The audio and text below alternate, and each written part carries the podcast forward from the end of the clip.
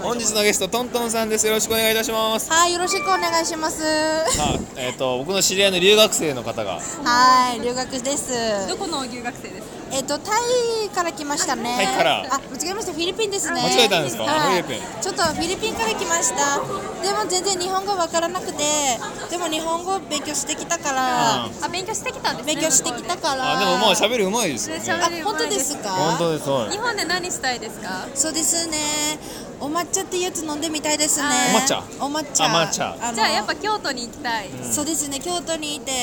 あのそうですね日本の文ジャパニーズ文化あジャパニーズカルチャージャジャパパニニーーズズカルチャーお発 音がいいですね。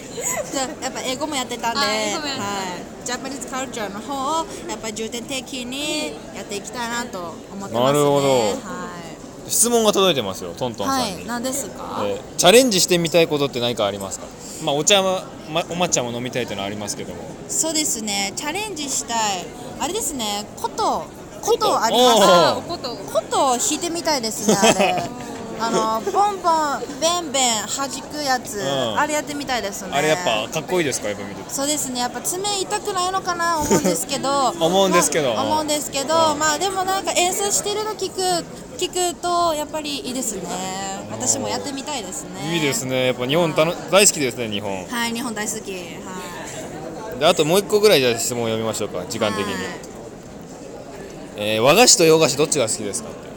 そうですね私はですね洋菓子ですね洋菓子ですか日本に来たのに和和菓子じゃないんですか日本の和菓子なんか凝りすぎてる氷凍りついてる。形凝りすぎてるあ、凝りすぎてる。凝りすぎて。てるはい食べに逆に食べづらいとそう食べづらいでもやっぱお抹茶と合うのははいあ和菓子かな。